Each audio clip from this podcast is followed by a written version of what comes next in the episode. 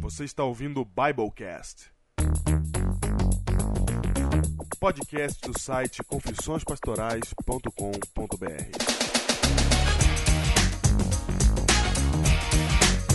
Eu sou o pastor Diego Barreto, distrital de Pedreira, em São Paulo. Eu sou o pastor Júnior, distrital de Ubatuba, aqui no litoral norte de São Paulo.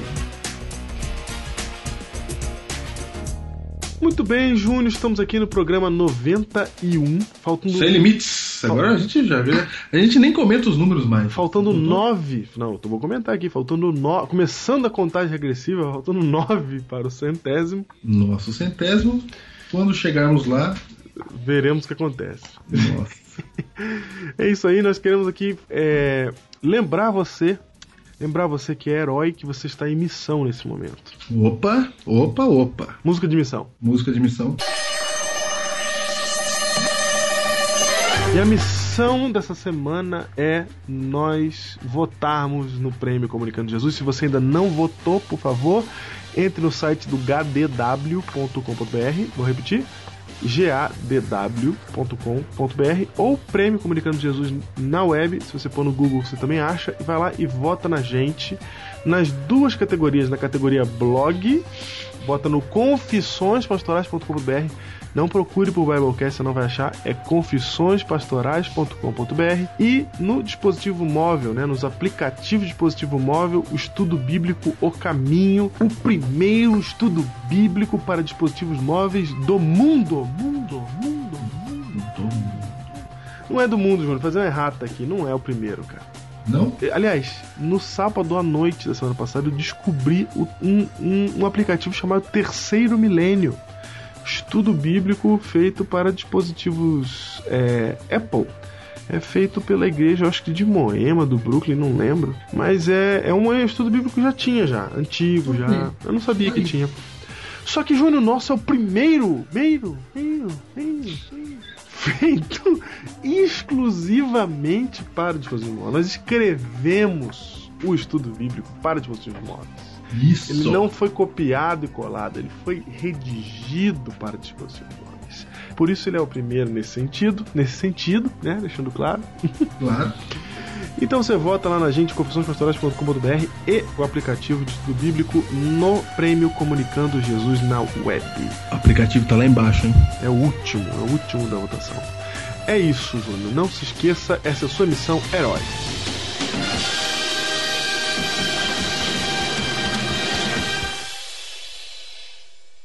E-mail, Diego. Biblecast. Bible, Biblecast.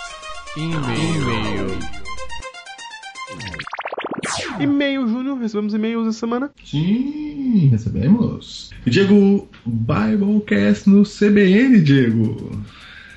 Tá vendo, cara? O que, que é Olha. CBN, cara? CBN. É rádio? Não, é Central Boca Jovem de Notícias. Tá aí, lá da igreja do Boqueirão, Exatamente. lá em Curitiba, certo? Certo.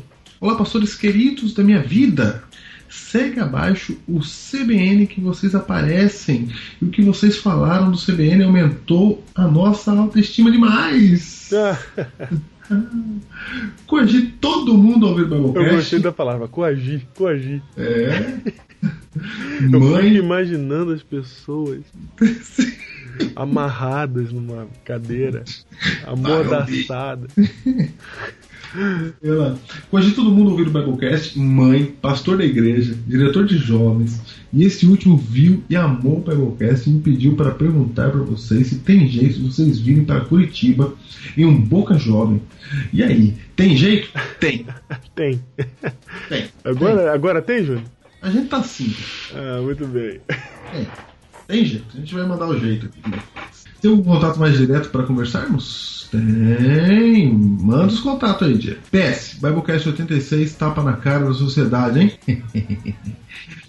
Todo poder, amém por isso. Ok, então vamos lá. Só um detalhe, a gente não é do NASP, a gente é de Ubatuba e de Pedreira. E só esse detalhe só, nós não somos pastores do NASP, como foram citados. Não somos. Dá até briga isso daí, não somos. É verdade. não tem problema. Muito bem. Da Paulista Sul e da Paulista do Vale. Isso, associações diferentes da União Central Brasileira. Isso mesmo. Ok. E é .com.br, hein? Eu vi a setinha lá. É, exatamente. A setinha ficou né? boa. Aí o pessoal da edição corrigiu, muito bom. O texto da Neura. A Neura é uma figura, cara. Todo poder. Ela é uma figura, cara. Todo poder o o negócio.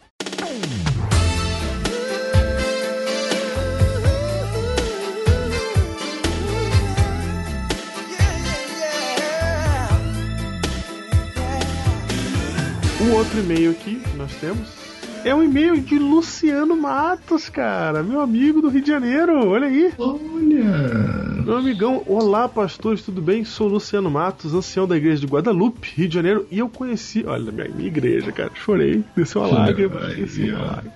Eu conheci o pastor Diego pequeno e ainda com cabelo. Olha aí, cara. Júnior, você sabe que eu achava que cabelo não servia pra nada, né?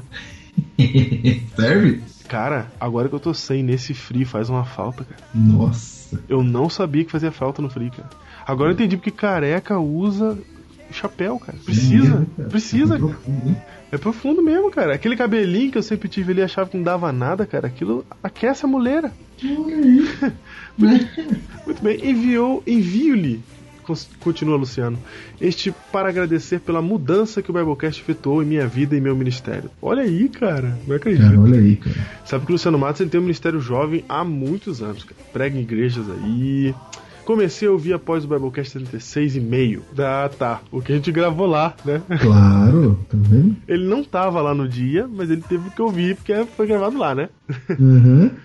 realizado em minha igreja. E agora o Biblecast 90. Como era minha meta, eu os alcancei. Perdoe-me, sou um sincronizador, é maior do que eu. Muito bem. Porém, ouvindo vários repetidas vezes, em alguns casos quatro ou cinco vezes o mesmo, minha intenção primária, já que achei o podcast muito bom desde o início, era coletar material para apresentar aos irmãos de diversas formas. Porém, foi muito mais do que isso. O Biblecast mudou a minha forma de enxergar a igreja, os dons, a espiritualidade, etc.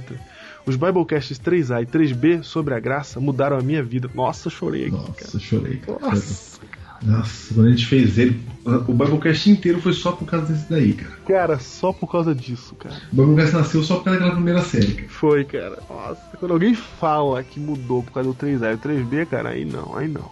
Nossa, cara. Minha forma de falar sobre a graça mudou. Só fiquei chateado por conhecer o podcast tão tardiamente. E olha É, que eu ouvi. agora que tá acabando, né? E olha que eu ouvi. e agora tá acabando, é bom. E olha que eu ouvi em meu carro músicas cristãs e até mesmo o Nerdcast, cara. Olha aí. Ah, Luciano Mato, não acredito que você conhecia o Nerdcast, cara, e não ouviu o Biocast, cara. olha só, cara. Você viu? Você, você já sincronizou quando eu entrevistei o Alatone, cara? Aí, tem aí, cara. A partir daí passei a tentar recrutar novos heróis, começando por minha esposa, depois amigos e afastados da igreja, distribuindo CDs. Já formei um bom grupo e quero que aumente muito mais. Cara, tô choroso. Cara, eu Recentemente, tô absolutamente choroso. recentemente peguei um sermão baseado no Biblecast, o Cântico de Deus. Nossa, cara. Você lembra do cântico do Claro gato? que eu lembro, cara. E não é, e não é- e não é fácil pregar o Cântico de Deus, não, hein? Nossa. E assim farei ainda com outros. Tenho planos para a criação de um filho do Biblecast. Ah, agora sim, É, Alessandro. vem. Agora sim, hein? Você não sabe o talento que esses caras têm, Júnior. Nossa, é, vem. Nossa, eu tava sonhando com isso. Agora que vocês falaram. Vai, Luciano, manda ver, cara. Finalizando, eu tinha essa meta de alcançá-los no Biblecast 90 e assim escrever-lhes sem um motivo especial, porém, vejam como são as coisas de Deus. Esse foi um dos Biblecasts mais importantes da minha vida, pois graças a Deus que utilizou vocês, hoje tenho certeza que sou um evangelista. Fogos. Fogos mesmo. Fogos mesmo. Nossa. Ele descobriu que a chave dele tava na outra página. Nossa, cara. E espero ser até Jesus voltar. Cara, você sabe que esse Biblecast 90 pra mim, cara. Nossa, ele saiu do âmago de mim. Saiu do âmago, Júlio. Quando alguém gosta dele, cara. Foi, cara, nossa, cara, o, novo, o Biblecast 90, cara. Ele foi uma surpresa até pra gente. Nossa, cara. Foi uma. co- Foi, não, o Biblecast 90, de. Nasceu como nasce um Biblecast, cara. É, ele foi um Biblecast, cara. E foi, cara. Então, Desde Ainda mais. Ainda mais. Do jeito do, do embrião do que nasce o Biblecast. foi, cara. Eu liguei pra você e comecei a falar com você o negócio. Aí você começou a falar outro. Aí a gente falou assim, cara. A gente foi falando, cara. você- Aí você foi, você arrebentou de falar um negócio lá. Eu falei, Júnior, não dá. Vamos ter que gravar isso aí, cara. Foi, cara. E, cara, são anos pensando esse assunto. A gente pensa esse assunto desde a época que a gente. Você, você desde a época que você trabalhava com, com o Luiz Gonçalves. Foi. E eu, desde a época que eu comecei a fazer teologia, conheci você. Cara, eu já fui, voltei de volta, sabe? Eu Sim. já gostei, desgostei Sim, do evangelismo. Vivi e a gente nele. ficava tentando harmonizar tudo e pensando como é que é, cara, quando a gente finalmente fez. Encaixou as peças. Falei, cara, é isso. Você lembra que eu desisti? Eu falei, nunca vou pregar Apocalipse. Lembro, cara. Desisti. Ele falou, ah, você não tem nada a ver. Eu lembro, cara. E eu que não sou dessa chave, consegui virar essa chave também. E desvirei também. Nossa, cara, tô de volta, cara. Nossa, cara, muito bom. Todo poder. Obrigado por esse ministério fabuloso, pelo qual oro sempre. Orem por nós em Guadalupe. Grande abraço do amigo Luciano Matos. Tá aí. que- Cara, pode, podia acabar aqui agora, Ju. Não podia, pra mim é só isso aqui. É. Nossa senhora. Acho, que vamos ter que, acho que vamos ter que mudar, rever e acabar só no 150, cara. Ai, cara, muito bem. Ah, Com alegria, com alegria no coração, que nós vamos indicar o livro de hoje, Júnior. Indica, Diego. O livro de hoje é Política para Não Ser Idiota, do teólogo Mário Sérgio Cortella, que não é Olha que bonitinho, cara. não é adventista, né? Mas ele é um teólogo, também é sociólogo, se eu não me engano. Por isso ele escreveu o livro Política para Não Ser Idiota, que ele escreveu juntamente com Renato Janine Ribeiro, Mas- Mário Sérgio Cortella e Renato Janine Ribeiro, da editora. Atenção, essa editora devia dar esse livro para nós, porque a gente até já chimou esse livro com eles, né? Nossa, devia mesmo, cara. Editora Papyrus, Papyrus Debates. Olha aí. E Júnior, por que não ser idiota, Júnior? Porque a palavra idiota quer dizer alheio, quer dizer é, fora da sociedade. Então ele está dizendo política para não ser idiota, não no sentido que você é idiota, porque você não, não é um político, mas no sentido que se você não prestar atenção na política, você vai estar fora da sociedade, alheio a ela, porque ela vai tomar decisões para sua vida sem você estar a parte delas. Que legal, cara. Não é? Que legal. É isso. É isso. E Júnior, depois de um longo e tenebroso inverno, E eu já achava que não era mais possível. né? Depois de, de, de várias. Várias. Várias. Você vai ver, várias coisas aconteceram. E nós ficamos aí sem o escolher ser pastor por anos. Anos. Nós tiramos é, férias de três meses, os caras já. Com seis meses de trabalho, já tiraram já seis meses de folga também, né? Muito bem, está de volta para você o Escolhi Ser Pastor. Olha, cara, o nosso reality show. Vai. Eu era uma pessoa comum. Até que minha vida mudou. Porque agora eu atravesso um caminho tortuoso, cheio de obstáculos. Minha vida será transformada porque agora eu escolhi ser pastor.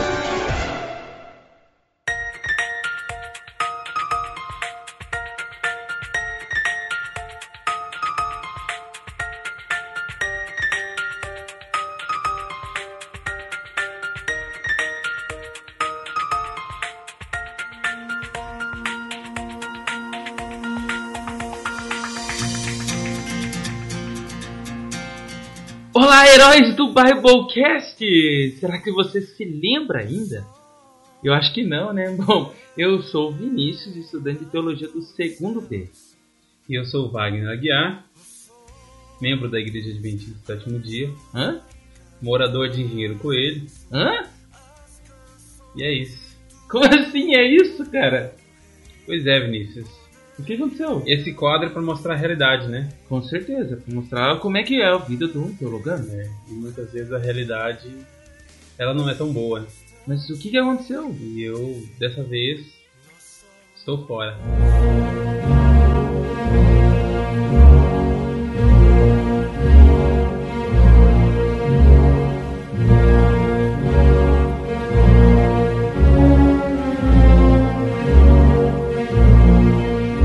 Então, como na vida de qualquer pessoa que se propõe a realizar um, um projeto, tem um objetivo, às vezes nós temos obstáculos no meio do caminho.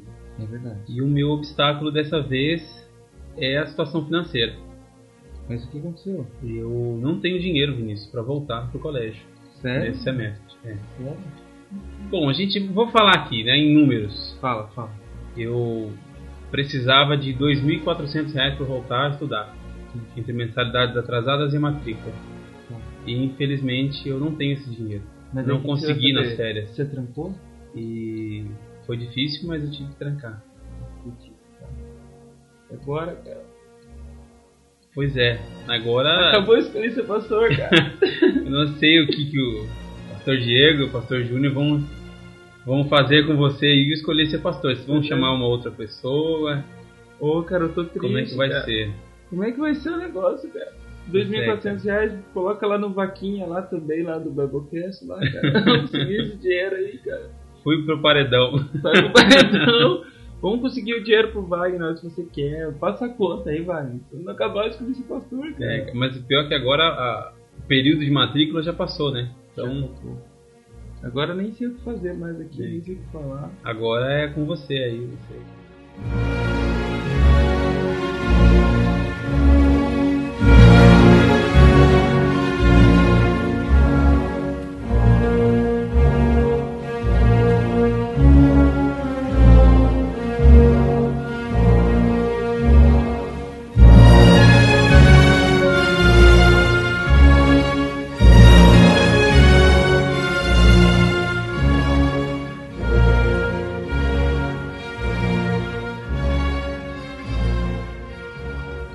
Então, Vinícius, e agora eu vou continuar morando por aqui, né? Claro. Eu já comuniquei o diretor da faculdade. Cara, não tô acreditando nisso. Pois é, já despedi da minha turma. Foi duro, viu? Essa parte foi mais difícil. Cara, isso é muito triste, cara. E vou continuar por aqui, morando aqui, trabalhando, até conseguir o dinheiro aí pra, pra voltar. Não desistir do curso. É apenas um obstáculo que a gente vai ter que, que superar, mas não desistir do curso. E estou aqui me despedindo também do Escolhi Ser Pastor. Vou continuar aqui ouvindo como herói, mas sem gravar agora, né? Game over, cara. Game over. Escolhi seu pastor, cara. E agora? Não, não, mas vai continuar. Vai ter mais escolher seu pastor. Ve- Veremos.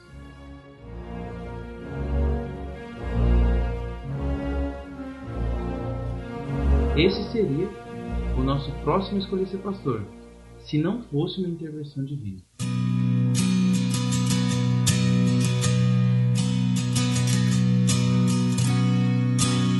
Olá, heróis do Biblecast!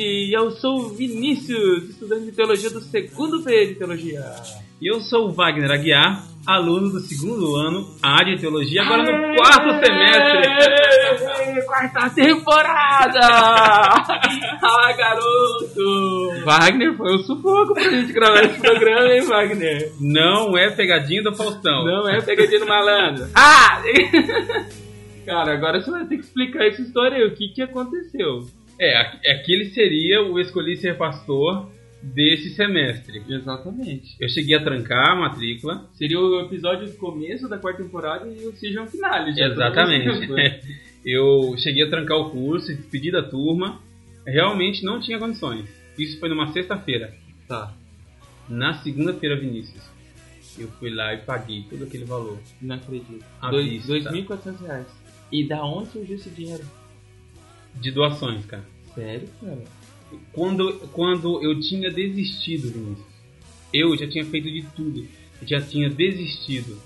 Não acredito, cara. Que da hora, hein? Já tinha dinheiro caindo na minha conta. Pessoas de, de Goiânia, de São Paulo, daqui do colégio. Pessoas que não se conheciam. Me ajudaram e deu o valor Certinho. que eu precisava. Isso daí é mais uma amostra, né, Wagner? Que quando Deus ele escolhe alguma pessoa pro ministério, é ele que paga a conta. É ele que providencia, ele É. vai abrindo as portas, cara. E isso daqui é mais uma prova do teu chamado, cara. Do teu ministério, do teu ministério. E eu aprendi uma coisa dessa vez. Muitas vezes Deus nos abençoa porque a gente tem fé. Verdade. mas algumas vezes ele vai abençoar para que a gente desenvolva a fé. Mesmo quando a gente desiste, Deus não desiste da gente. Com certeza. E não teríamos, né, Wagner, como abandonar esse ministério de escolher ser pastor. Hoje o site está sendo bem visitado. Eu tenho visto vários comentários das pessoas que entram falando que graças ao site está se se organizando para fazer o vestibular. E o site ajudou ela a descobrir esse chamado, essa vocação para ser pastor. E esse é o nosso propósito, né? Ajudar pessoas que querem entrar no ministério a, a ter uma, uma brechinha, uma portinha mais clara, né? Porque às vezes é muito Exatamente. obscuro esse caminho. A gente pode ajudar e também mostrar para quem não conhece qual é a realidade, né? E isso não é só eu que passei por isso, muitos passam e, e às vezes tem que trancar o curso mesmo. Fica aí um ano, dois anos parado, Ou comportando, né? é, ou às vezes desiste, alguns já chegam até a desistir do curso no meio do caminho aí por, por alguns obstáculos. Wagner, vamos abrir o jogo pro pessoal que tá nos ouvindo, falar os valores. Porque muitas pessoas que entram lá no site Escolher Ser Pastor, elas perguntam, mas quanto, quanto que gasta assim por mês e tal, não sei o quê. Só pra você ter uma ideia, o casado é diferente do solteiro, né? Isso, isso. Eu pago a faculdade da minha esposa. O meu custo mensal aqui gira em torno de dois mil reais. Tudo isso, cara. Tudo isso. Nossa. Tudo isso, porque eu tenho que comer, tenho que dar comida pra minha esposa, tenho que pagar a faculdade dela. Só a faculdade de teologia, você sabe, Ah, 560. você e a esposa, né? Isso, 560 reais. Mais a faculdade dela, 500 reais. Mais o, o valor de, de moradia, 500 reais. Mais comida, e xerox, e livro, e, e coisa e tal. Mas não esquenta, dá É quase né? verdade, mil reais. é isso aí. E você gasta quanto assim? Ah, eu gasto um pouco menos, viu?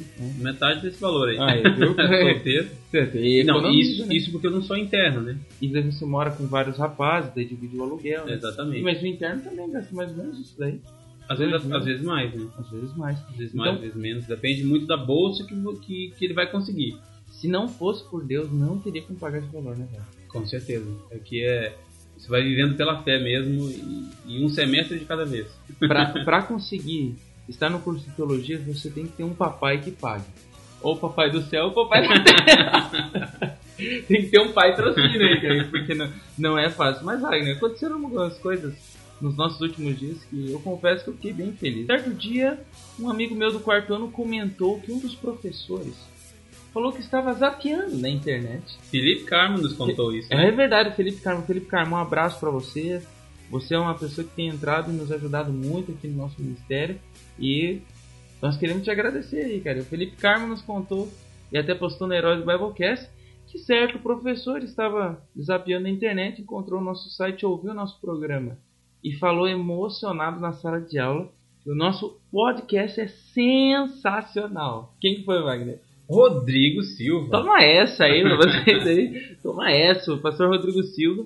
Nós fomos conversar com ele, né, Wagner? E o que, que ele falou? Fala aí, enche a boca assim pra falar. assim. É, ele, ele tava com pressa, né? Na hora que a gente foi falar com ele no corredor, a gente foi andando, conversando com ele, e a gente se identificou, a gente falou que nós dois que fazíamos o Escolher Ser Pastor, que era um quadro do Biblecast, aí ele parou, falou, eu tenho que cumprimentar Ele vocês. É, falou com aquela voz gosta. Em primeiro lugar, gostaria de cumprimentá-los. É, aí nós conversamos um pouquinho, e ele disse que pela gravação que nós fizemos da, de uma das aulas dele, no no último Escolher Ser Pastor da segunda temporada, Sim.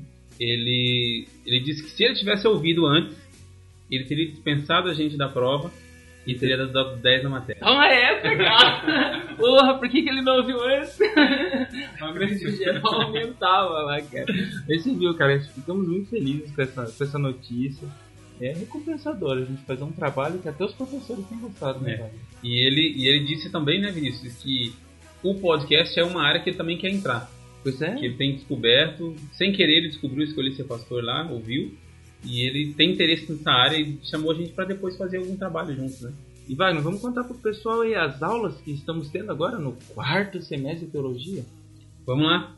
Estamos dando continuidade ao estudo do Antigo Testamento, agora Antigo Testamento 3, os livros Uhum. poéticos, Poético. com o pastor José Moura. José As Moura. Estamos também dando continuidade em História do Cristianismo, agora História do Cristianismo 2, com o pastor Gento Cobbs, que é o fera da história aqui do colégio. Eu gosto das aulas dele, hein? É muito, Muito boa, né? Aí você não gosta então do Antigo Testamento. Eu, eu gosto também, é Antigo Testamento. você deu uma privilegiada aí, História do Cristianismo. Aí, Mas cara. é que o Jean já vem com a gente desde o primeiro semestre. É verdade, né? Tem já dois anos que a gente está tendo aula com ele, então a gente tem um carinho espe- especial pelo Jean. né? Com certeza. Pastor Jean. Pastor Jean. Fique bem claro. né? Homilética 2, né, continuando a aprender as técnicas da boa oratória. Né, Val? É, e agora entrando propriamente no sermão, como preparar sermões bíblicos. Eu vou ser sincero pra você. A gente começou a aprender, né, Wagner, sobre os sermões. Então tem lá o primeiro tipo de sermão, que é o sermão expositivo.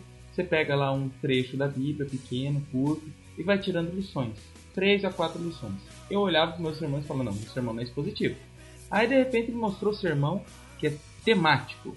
Você pega um tema da Bíblia, por exemplo, o amor, pega vários textos sobre o amor e estuda aquele, aquele Mais parecido com o estudo bíblico. né? isso, e você estuda aquele tema junto com a igreja. E- então, aí eu comecei a ficar preocupado, porque eu vi que nenhum desses dois sermões se encaixava no que eu fazia. Eu falava, nossa, o que, que eu tô fazendo? Eu tô tudo errado.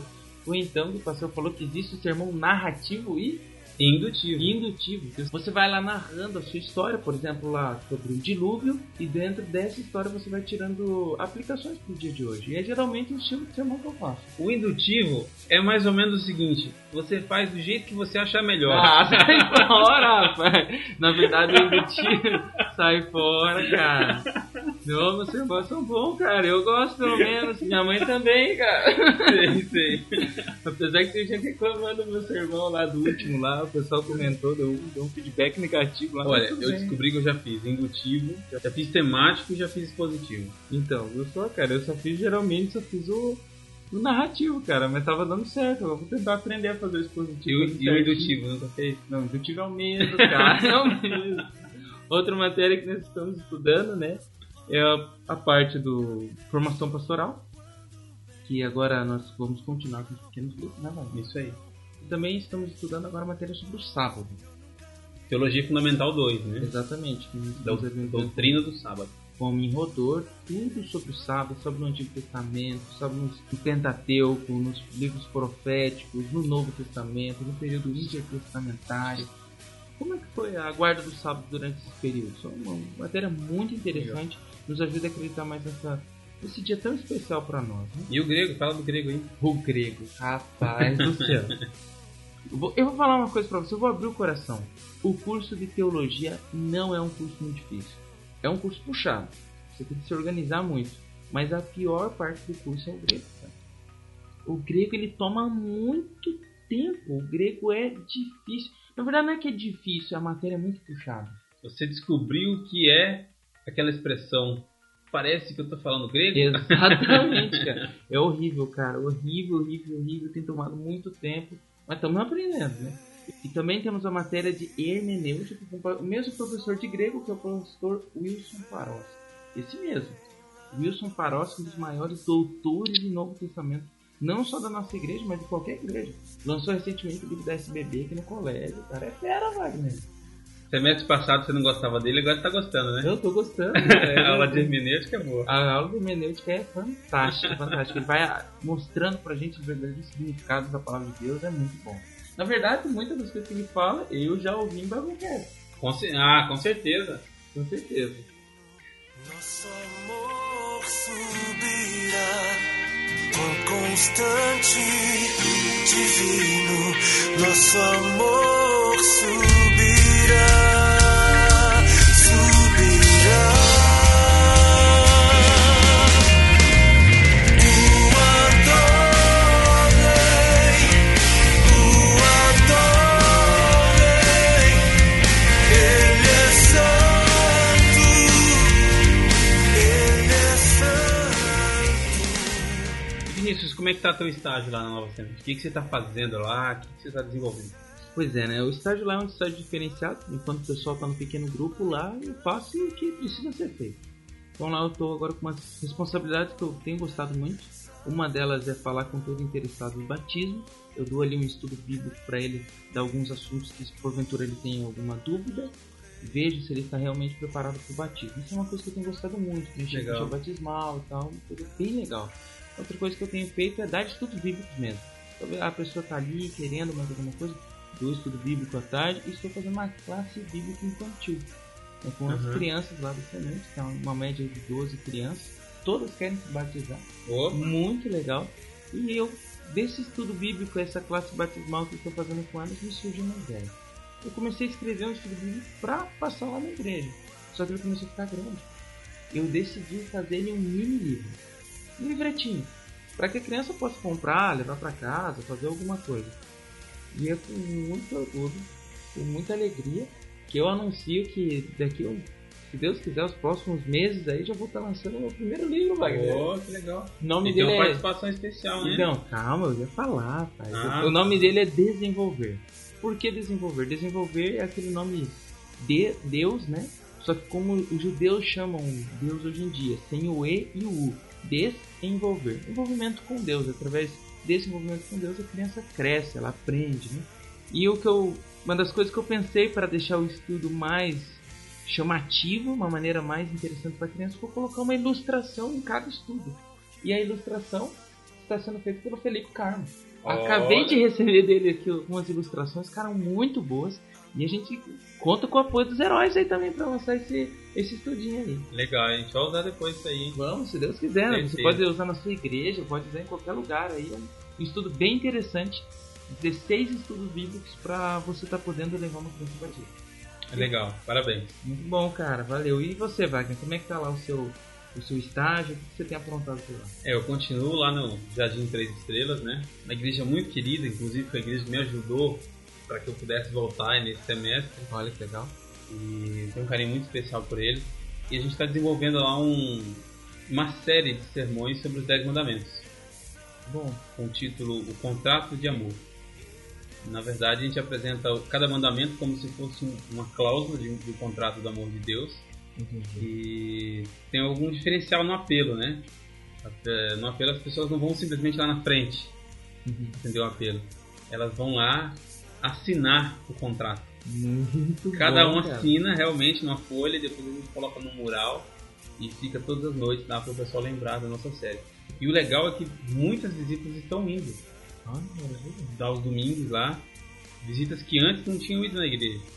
A gente está visitando essas, essas- esses amigos, né? Nós estamos visitando esses amigos. E dois já pediram estudo.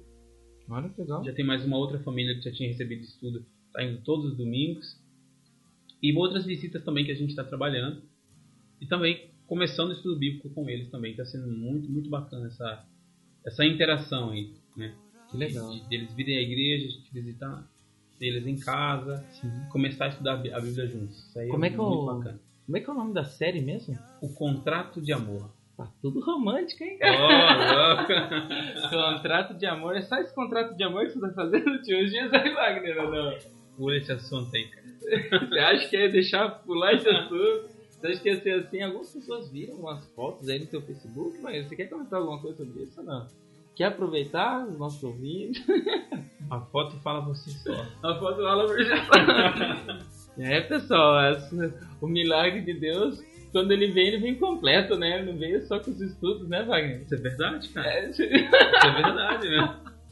Não é a primeira vez que isso acontece comigo, viu? Então, como assim? Agora isso explica aí, cara.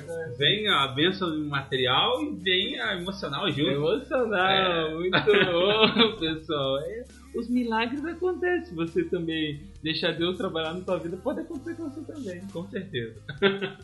Então é isso. Estaremos com vocês aí mais essa temporada. É o que a gente espera, né? Tomara que tenha mais escolhido ser pastor, né? Que a gente consiga gravar mais. Porque no semestre passado acho que foram três só. né? Eu já te falei, nós estamos preparando, né, o pessoal, porque semestre que vem vai ser correria e tal, e no próximo é evangelismo. Aí só vai ter um, provavelmente. É, dois, né? Dois, o final. primeiro e né? o último. O primeiro e o último, mas é isso aí. Até o próximo. Escolhi ser pastor. Te louvo, ó Deus da terra e céus, quão lindo é teu infalível amor, infalível amor. O Senhor não muda, sempre és o mesmo, o Santo Deus, meu infalível amor, infalível amor. Thy kingdom come. Let your will be done on earth as it is in heaven. Interrompemos nossa programação para transmitir o horário eleitoral gratuito obrigatório de propaganda eleitoral sob responsabilidade dos partidos políticos. Vote Diego, vote certo. 777 para um- uma educação teológica melhor nas escolas. Ok, ok, vote Pastor Júnior contra a embriaguez para que sua família viva contente outra vez. Coligação para uma vida eterna melhor. PDP, PDN, PDC, PDT. Se você quiser saber o que significam essas siglas, você entre no nosso site e veja o que significa cada uma delas. Now the earth waits for its rightful owner. 2,000 years ago, the second Adam told us the kingdom is at hand. Died for the sins of man, just so he can bring us back to his original plan. Isso mesmo, você vai ver aí o- os partidos. Diego!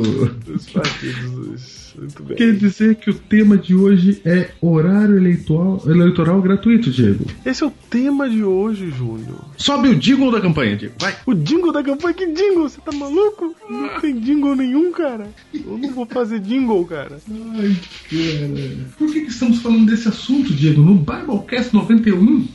O programa 91, Júnior, decidiu falar de uma coisa que a gente não falou porque a gente já passou por alguma eleição. Passamos, né? Primeiro ano de Biblecast teve eleição. É, mas nós não estávamos assim. Passamos por ela, mas. Mas uma hora. O tema uma hora ia vir, né? Isso. Chegou a hora de tratarmos sobre política. E nó- Nós estamos aqui é, é, fazendo um mix perigoso de política e religião. Porque estão aqui dois religiosos para falar de política. E porque estamos às vésperas de uma eleição aí, 2012, eleição para prefeitos e vereadores. E escolhemos essa porque é a eleição para prefeitos e vereadores de que está mais perto do povo, É verdade. certo? Certo. Em cada cidade você está vendo aí as bandeiras e as musiquinhas no carro de som de candidatos pedindo seu voto. E nós, a uma semana das urnas, Há uma semana, a uma semana quase, um pouco- um pouquinho mais de uma semana das urnas, nós estamos com esse timing todo, cara. Tô É. Impressionado, hein? Vamos, Nós, nós só não vamos fazer na sexta-feira, porque a gente quer que mais gente chegue e ouça. Muito bem. Júnior, política, Júnior, o que, que a gente tem pra falar de política? O que, que a Bíblia tem pra falar de política pra começar, né? Isso- Deveria, até verdade, o que, que a Bíblia tem pra dizer sobre isso? E tem, viu, Diego? Tem? Será que tem? Tem. A gente vai responder aqui algumas perguntas. Muito bem, perguntas aqui. Deveriam os cristãos continuar politicamente passivos ou assumir uma postura mais agressiva diante dos crises governamentais, Diego? Agora faz essa pergunta sem voz de leitura. Diego, deveriam os cristãos continuarem passivos diante das agruras e das corrupções e dos malfeitos por parte dos governantes, Diego? Deveríamos continuar passivos? Agora faz essa pergunta de novo pra leitores. Vamos lá, então, vamos lá. Vai ficar parado aí enquanto o povo rouba? Esse- É assim, cara. Ah, entendi.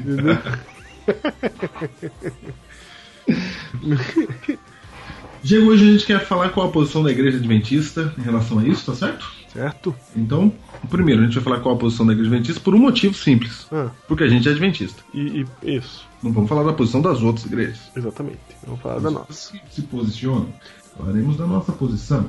Qual que é a posição da igreja adventista? A gente todo adventista já sabe a resposta basiquinha que tem na ponta da língua, mas a pergunta é por que que somos apolíticos? Somos apolítico? O que quer dizer apolítico, Diego? Júnior, apolítico quer dizer alguém que é sem política. Sem política? Sem política. A terminologia. Não é a terminologia, desculpa. O prefixo. Prefixo. A quer dizer ausência. Ah, quer dizer que a igreja adventista, Diego, ela é apolítica. Ela é apolítica. Existe o político, existe o apolítico e existe o impolítico. O que nós não somos é antipolítico. Antipolítico, exatamente. Existe o antipolítico, o político e o apolítico. É, o antipolítico é contra a política. Não é essa a posição da igreja adventista. Não é, não confunda, porque muita gente confunde, Júnior, isso é verdade. Quando a gente fala que a igreja adventista é apolítica, tem muita gente que entende que quer dizer que é contra a política. Não, não, você não está entendendo. A política quer dizer sem uma política. Não, está, não quer dizer que, ele, que ela hum, é contra a política. Quer dizer que ela não assume uma posição política. A igreja se mantém de fora. Exatamente. olhando de fora, mas não, não assim, com desdém, entendeu? Aham, não, não. Não, é um é olhar de fora assim, ah, Tá tudo perdido aí mesmo. Não, não é, ela não é a política por covardia. Ou porque cansou de ser política. Ah, alguém pode falar assim, é muito fácil a igreja querer ser a política, né? Porque afinal de contas ela fica do lado de quem tiver no comando, de quem tiver no poder. É, então muito fácil. Alguém pode pensar assim, mas na verdade a razão da igreja ser a política, inclusive, ela está no fato de a igreja não querer misturar religião com o Estado, né, Júlio? É, exatamente. Vamos ler um texto, Diego, para abrir nossa discussão. Vai. Vamos lá. Primeiro texto que a gente vai ler aqui é Romanos, Diego, capítulo 13. Humanos 13. Romanos 13, para você entender que a gente não está. Não é uma- a, a posição apolítica, como a- muita gente fala assim, ó, Diego. Ah, é tudo corrupto. Não é essa a nossa posição, não. Certo? Não vamos me misturar por causa que é tudo corrupto. Não é. Não é assim, não. Até porque dizer que tudo. to- a- a- toda unan- unanimidade é burra, né, cara? Então dizer que todo. Todos os políticos são corruptos é absurdo. Não só absurdo, como julgamento, Diego. A Exatamente. Bíblia diz: não julgueis. Entendeu? E é covarde também você falar isso, né? Você nem conhece? É, se você nem conhece a pessoa, você fala assim, ah não, todo, todo mundo que mexe, porque eu conheço fulano e ciclano, porque meu tio, porque não sei o que, aí você começa a dar uns exemplos que são as exceções, né? E aí que você chama de regra. E aí, Isso. e aí você fala, não, porque todo mundo é muito fácil. Esse é o caminho covarde. Dizer assim que. Não, desculpa, tem dois caminhos covardes. Tem você julgar todo mundo e você não julgar ninguém. Eu não vou avaliar ninguém porque pra mim tá tudo perdido. E o outro fala assim. Eu já reputo todo mundo como perdido. Os dois são covardes porque estão se eximindo da obrigação de julgar, de analisar, né? Não de julgar. De analisar cada um é, que se dispõe ao trabalho público. E estamos falando assim porque o Biblecast é feito aqui do Brasil e no Brasil a regra, na maioria, na cabeça da maioria das pessoas, é que os políticos são corruptos. Essa é a regra, esse é o pensamento cultural brasileiro. Aqui, aqui no Brasil, você que é nosso herói do Japão, da Europa, dos Estados Unidos, aí deve ser diferente. Isso. né? Ergue as mãos ao céu agora. Ergue as mãos, você que tá aí, fora do Brasil. Isso. Fala e agradece a Deus. em termos de política, você tá bem. É isso mesmo. Ou melhor que a gente.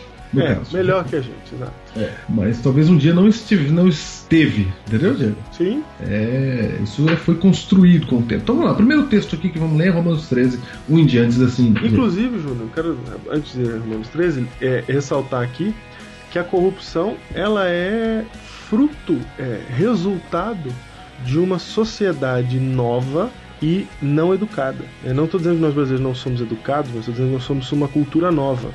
Nós, somos- nós não, não podemos pôr em pé de igualdade Brasil e Europa. Assim como não podemos pôr em pé de igualdade a sociedade africana, que foi liberta da opressão há pouco tempo. Ô, Diego, a nossa fase, só pra você ter uma ideia, a nossa fase democrática brasileira, Hum. a que vivemos atualmente, Ela tem, né? começou em 1989, cara. É, cara. Primeira Você vez que a foi gente vota. profundo, cara, é verdade. É, cara, primeira vez que a gente vota com a presidente. É De verdade. forma direta aqui no Brasil, depois de muito tempo de ditadura e etc. Eu tinha sete anos, mas não sabia o que estava acontecendo ainda. Então, tá vendo? É. Então, exatamente. Então, Mas o porque que somos fala? um país de é, pouco tempo de existência, e com uma educação é, ainda engatinhando, né, com pouco tempo de cultura e de história, a gente tem pouca experiência de vida como brasileiro. Então, é diferente de uma Europa, de um Japão, de uma China, de países que já têm é, centenas de anos de experiência de vida em sociedade. Então, obviamente, eles vão ser mais evoluídos nesse caso. Nós chegaremos lá. Exatamente. Espero que não, né? Exatamente. Espero que não, mas você entendeu. Espero que Jesus É, volte exatamente. antes, mas isso aí. Ok, isso. Mas dá pra chegar com. aprendendo com, a- com o acerto dos outros. Não precisa levar o tempo dos outros. É, para isso serve a educação. Exato. É, porque os outros já levaram tanto tempo que a gente precisa levar. Exato.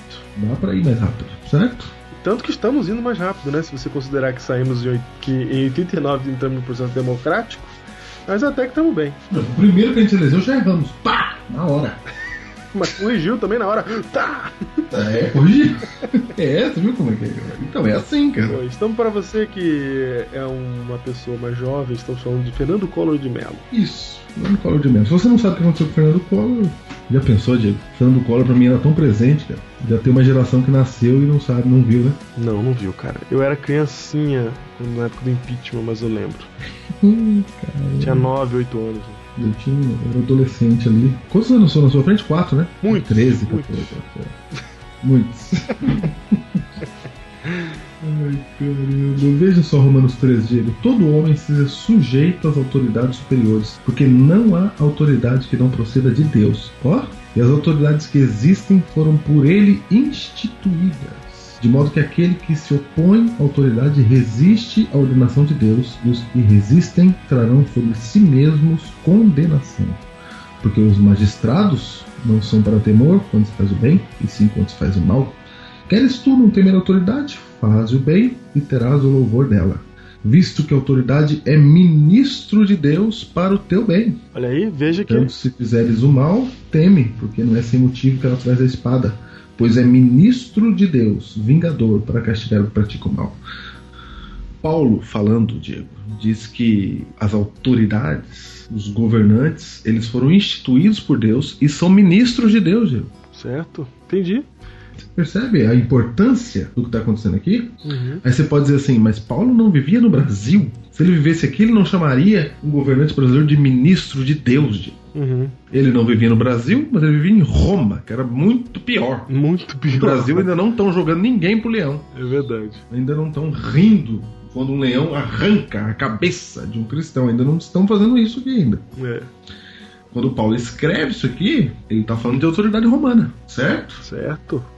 Então o próprio Cristo, Diego, disse: Dai a César o que é de César. E César não era um bom governante, creio eu, nos, nos atributos e virtudes cristãs, entendeu? Sim. Uhum. Né? César não tinha tais atributos cristãos, mas Cristo disse assim, ó, dai a César o que é de César.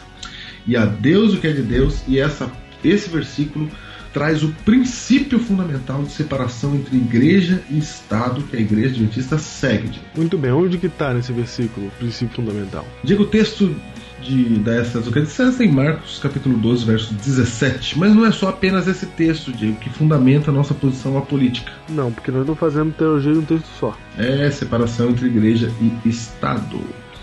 Porque nós acreditamos, Diego, em alguns detalhes. Por exemplo, nós acreditamos, queria que você lesse aí Marcos 7, 21 e 22.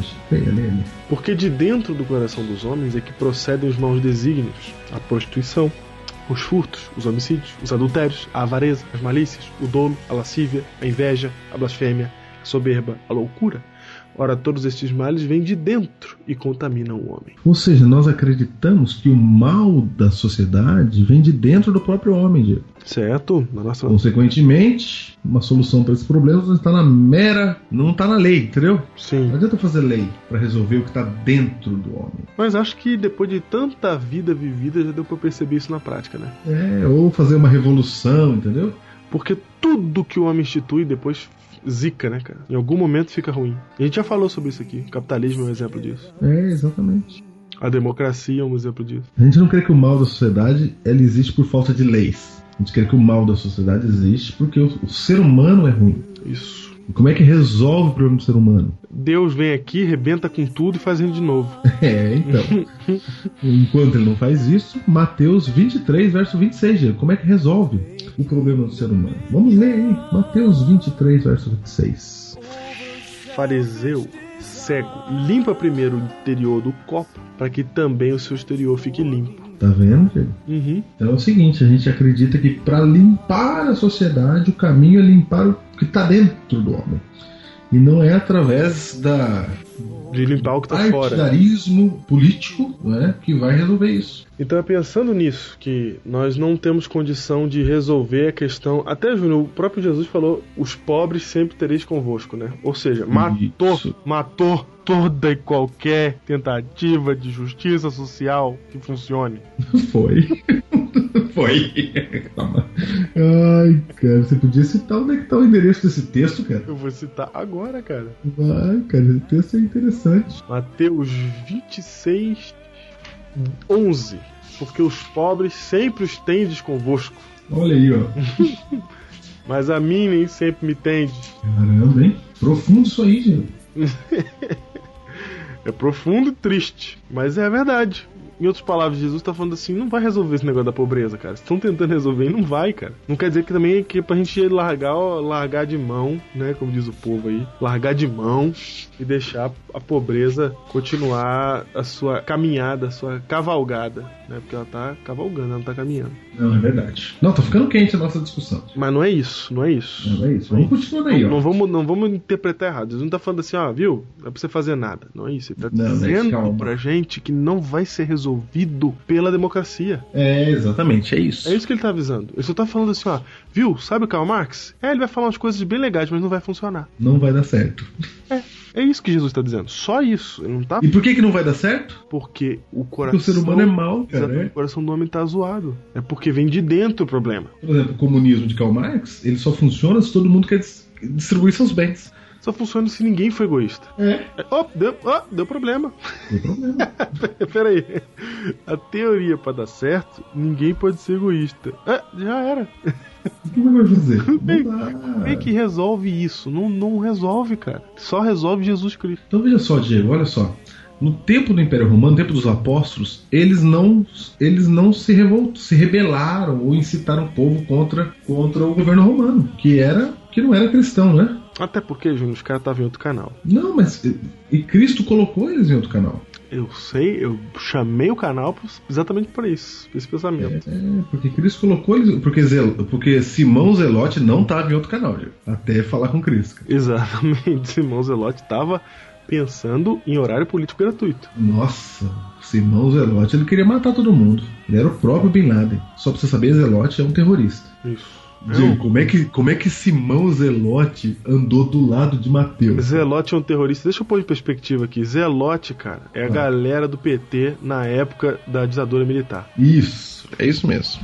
Só pra pôr em perspectiva pra você entender. Isso. É um MR8. Isso. os Movimentos de luta armada. Uhum. Aí, como é que Simão Zelote andou do lado de Mateus, cara, o publicano? Surreal mesmo, cara. Fico olhando quem eram os discípulos de Cristo, cara. Então vamos lá, Diego. Mais um detalhe aqui, ó. Je- João 18, 36. Hum. Respondeu Jesus: O meu reino não é deste mundo. Por isso que os discípulos não estavam nessa. É, ele falou: se o meu reino fosse deste mundo, os meus ministros se empenhariam por mim. Olha que coisa! Hum. Você viu? Ó, se o meu reino fosse desse mundo, os ministros de Cristo deveriam lutar por esse mundo, Uhum. para que não fosse eu entregue aos judeus. Mas agora o meu reino não é daqui. Tá vendo o que Cristo falou? Ele falou assim: ó, os meus ministros lutariam politicamente se meu reino fosse desse mundo. Aham. Mas como meu reino não é desse mundo, meus ministros não lutam politicamente por este mundo. Nossa, Diego, parece de um pessimismo tão grande que a gente tá falando, né, cara? Sociologicamente falando, entendeu? Sim, sim. Humanamente. né? Humanisticamente, Uma visão humanista das coisas. Humanisticamente falando, dá uma, dá uma ideia de pessimismo mesmo. É porque a gente não é humanista, a gente é cristão. É isso. Então, olha só, a nossa visão bíblica é de que deve haver separação entre igreja e Estado. E eu queria que você lesse, Diego, o texto de Amós. cara. Esse texto você que vai explicar. Eu vou ler e você vai explicar, cara. Ok. Tá? Porque é o seguinte, Diego, a gente quando vê as injustiças sociais, e você sabe que devido às injustiças sociais que ocorrem aqui no Brasil, na América Latina, principalmente, surgiu a chamada teologia da A libertação. gente só não sabe das injustiças sociais que acontecem na África porque lá não tem o, a- o- o jornalismo, a comunicação, a internet que temos aqui, né? Que É. também deve ser terrível o que acontece por lá. Não, mas a justiça social, a in- a injustiça social daqui gerou a teologia da libertação da Igreja Católica. Só pra você saber. Verdade. É verdade, é Só verdade. para guiso de comparação, né? Leonardo Boff, esses camaradas aí. Uhum. O que, que eles pregavam? Que o reino de Deus era tirar o pobre da pobreza. Isso. Era isso. Era isso. E aí, dos teólogos da libertação surge o Partido dos Trabalhadores. Influência que gera ali. É mesmo. É, cara. Não sabia não que os Eles se teólogos... unem ali.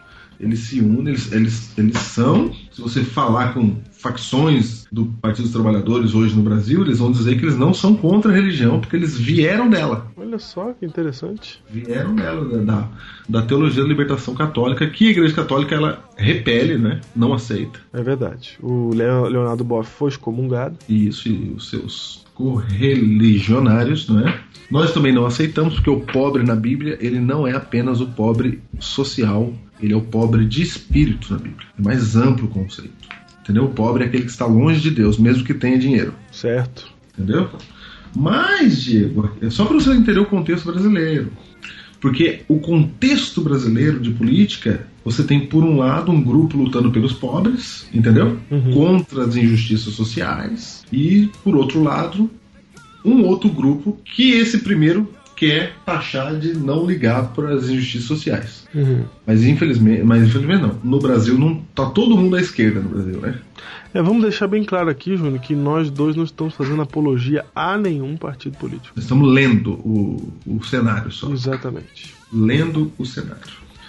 Entende? Só estamos lendo o cenário.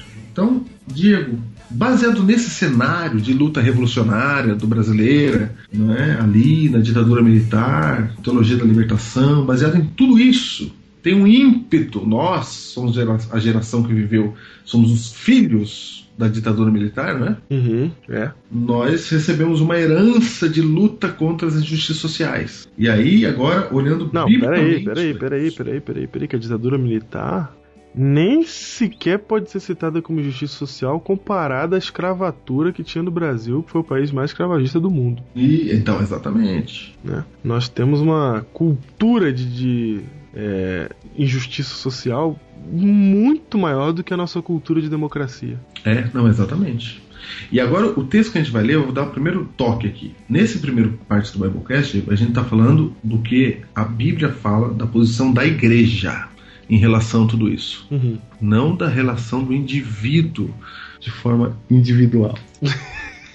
Ok. Professor José, você tá bem hoje. Indivíduo de forma individual. Certo. Foi um pleonasmo de propósito agora, Ok. pra ênfase. Propositado. né? Exatamente. Ok. Então, estamos aqui falando da posição da igreja. Certo. A igreja adventista do sétimo dia. Isso. O qual faz- Qual é a posição que a gente está tomando em relação às justiças sociais? Vamos lá. Amós 5, verso. E tá tudo na Bíblia, hein? Vamos lá. Amós 5, você vai ler o verso 7, certo? Certo? E depois você vai ler, Diego. Você vai ler o 11, 12 e 13. Ok. 7, Sete, 11, onze. 12 e 13. Ok. Vós que converteis o juízo em alosna. Para. O que que é a losna, Diego? Não, pode parar você. Eu que vou perguntar pra você. Juninho, o que que é alosna? Cara, a losna é uma planta, cara. Muito bem, é uma planta amarga, né? Alucinógena. Também conhecido como absinto. Isso. Vós que converteis o juízo em alosna. Olha como é que ficou poético, olha como é que ficou poético. Ficou bonito. Você é um juiz corrupto. Quando a pessoa vai até o juiz, eu, eu sinto, eu, é o mesmo que eu provar uma erva amarga. Ó. Estar diante desse juiz. Vós que converteis o juízo em alosna e deitais por terra a justiça. Acabou a justiça. Verso 11. Isso. Só pra saber que estamos falando de- das injustiças aqui. Isso. E sociais agora, veja o verso 11. Verso 11. Portanto, visto que pisais o pobre e dele exigis tributo de trigo, não habitareis nas casas de pedras lavradas que tendes edificado, nem bebereis do vinho das vides desejáveis que tendes plantado, porque sei serem muitas as vossas transgressões e graves os vossos pecados. Afligis o justo, tomais o suborno e rejeitais os necessitados na porta. Rejeitais os necessitados na porta é tão 2012, meu Deus. Tá vendo, cara? Olha isso, a frase aqui, cara. Rejeitais os necessitados na porta, cara. Ou seja, todo mundo entrava naquela época, né? Ajudar o necessitado na porta não fazia sentido pro profeta. Ó, só um detalhe, a gente não acha que vai ficar impune a corrupção, porque a Bíblia não deixa. A Bíblia tá falando aqui contra a corrupção, claramente. Claramente. Entendeu? Então a, a posição apolítica não é uma posição de falar assim, ah, não quero me envolver. Não é neutra. Não, não é neutra. Então a, a Bíblia ela é contra a corrupção. E aqui no verso 11 eu acho interessante, ele diz assim: ó, não habitareis nas casas de pedras lavadas que tens edificado. Então esse juiz aqui, esse grupo que perverte o direito, Eles não Eles vão ficam edifi- usufruir. e eles têm coisas ricas para usufruir, porque eles estão cobrando tributo para isso. É corrupção, entendeu? Sim, é corrupção. Tá tirando do pobre. Em outras Agora, palavras, Júnior, a igreja não é. Vou falar aqui. A A igreja não é PMN, não é PSDB, não é PSTU, não é, é PSOL, não é PT, não é PM, PMDB, não é DEM, não é PR. A igreja não é nada disso. Mas a igreja é contra a opressão do pobre. Não, e essa. Ela é essa contra a injustiça social, ela é contra a corrupção. Essa é a política da igreja. Então, e essa, opre- essa- e ser contra a corrupção não foi o PT que ensinou a gente, entendeu? E sim, exatamente. Então, ela é Já, já desde Amós, que, a gente, que Isso. Deus é, porque Deus é contra isso. Exatamente. Então ela é, ela tem sua política, mas a sua política é neutra no que tange aos partidos políticos de governo. Isso. Mas ela tem a sua política, e a sua política é a política cristã. É uma mentalidade de não, de não corrupção, de não explorar o pobre. No entanto, Júnior, se você No vê entanto- todas essas coisas que o texto acabou de descrever, verso O que a 13. gente faz, cara? O verso 13, ele é no mínimo, no mínimo desconcertante. No mínimo. No mínimo. Portanto, o que for prudente, ou que é só Diante de tudo isso, né? Diante de tudo isso. O que for prudente guardará então silêncio, porque é tempo mau. Meu Deus. Caí sentado. Não, barulho de quem sentado. o Diego, o que, que quer dizer o que for prudu- prudente guardará então silêncio? Quer dizer que tem que confiar em Deus e deixar Deus fazer a sua justiça, porque não vai ser se metendo nesse negócio que você vai resolver o problema. Ou seja, a igreja não pode criar um partido adventista e falar agora a gente vai governar. Isso, a igreja não pode fazer isso. Viu? Deus falou, não Tem, vai. tem igreja que faz isso hoje, Júnior? Tem igreja que faz isso. Então fica um recado aí. Por isso que nós estamos falando da nossa posição. Isso. E estamos dizendo por que, que temos essa posição. Por causa desses textos bíblicos. desses textos. Nós Né? cremos nesses textos aqui e por causa disso a igreja não toma partido, porque esse é o, esse é o chamado de Deus pra gente. Não que estamos a favor ou neutro, ah, não ligamos pra isso. Porque a Bíblia diz assim, ó, Deus dizendo, a mim pertence a vingança. Isso. Então nós confiamos que Deus vai resolver isso. Uhum. Não é assim guardar silêncio porque a gente está abrindo mão. Não, a gente crê que há um poder que institui reis e remove reis. Certo? E que toda autoridade que existe é por Deus instituída, então Deus ele, ele vai cobrar do, do governante. Certo. Então, você que está sendo candidato a vereador, a prefeito, aí na sua cidade, você está se candidatando a ser mi- um ministro de Deus. E você deveria pensar nisso, Uhum. entendeu? Entendi. Porque se você não pensa nisso, Deus está vendo assim. Agora, Júnior, esse texto ele faz referência diretamente à revolução, né? Esse É, a texto, revolução. esse texto ele é anti Che Guevara, ele é anti Fidel Castro, ele é anti ele é anti qualquer movimento revolucionário. Agora eu vou dizer um negócio para você, Diego. Hum. Nós podemos falar isso, a nossa geração. A nossa. Cara, onde foi que Che Guevara levou, cara? Os movimentos revolucionários, o que aconteceu? Eles trouxeram a paz prometida? Cara, vai pra Cuba, vai pra Cuba de viagem. E se Não entendeu, cara? você chegar lá, Cadê a paz prometida, cara? Dos movimentos revolucionários? Mas nenhum movimento revolucionário, cara. Dá uma voltinha na Coreia do Norte, cara, entendeu? Uhum. E não tô falando só desse grupo. Vai nos países capitalistas também, entendeu? Sim. Não resolveu, não resolve. Vai ver a Primavera Árabe. É, vai lá, vai ver. Não resolveu, entendeu, Diego? Então a posição da igreja é olhar de fora, mas não de uma forma le- é, assim, assim, como não tô nem aí. Certo. Vocês que se explodam. Não, não, não, não, não, não, não. A gente olha de fora, Diego, porque olha só, a igreja adventista, por exemplo, ela está com suas portas abertas para que qualquer governante frequente a a igreja adventista e de dentro para fora, Porque esse é o objetivo principal dela é pregar o evangelho. é, através da pregação do Evangelho de Cristo, né, que primeiro o interior do copo tem que ser limpo, Uhum. aí isso vai refletir no exterior da pessoa. Uhum. Então, por exemplo, vamos falar aí de alguém que está sendo julgado e condenado já no, na, na, Mensalão. na- mensalão, no mensalão. João Paulo Cunha, por exemplo. Vamos citar João Paulo Cunha porque ele já foi condenado, certo? Certo. Ex-candidato a prefeito de Osasco. Ok. O PT teve que trocar de candidato porque ele foi condenado. Por exemplo, tudo bem, ele foi condenado. O que, que faz com o João Paulo Cunha agora?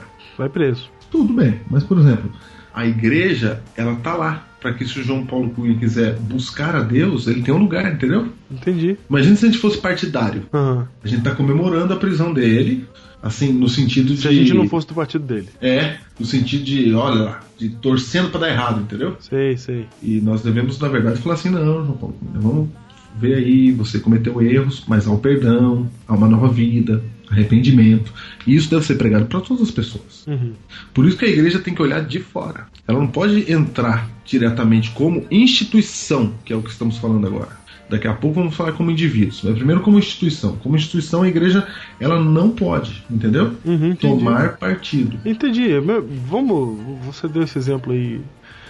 Imagina que a igreja tome par- um partido, todo mundo que é do outro partido já não vai mais se converter. É, não vai, cara. Entendeu? Esse não é o objetivo da igreja. A igreja não tá aqui pra isso. E tem mais. Se a igreja toma um partido, Diego, aqueles que são do partido contrário, além deles não virem pra igreja, né? Vão falar contra a igreja. Outra coisa, se a igreja for forte e grande, pessoas começam a vir para a igreja por quê? Para receber apoio político. Ah, é, exatamente. É verdade. É, as pessoas começam a fazer se tornar membros da igreja adventista porque elas querem o cargo político. Porque aqui tem muitos eleitores que são engajados, né, com uma bandeira partidária. E se você for do partido dessa igreja, aí você vota, vota, vai receber o voto dessa, desse povo, dos parentes dele, etc.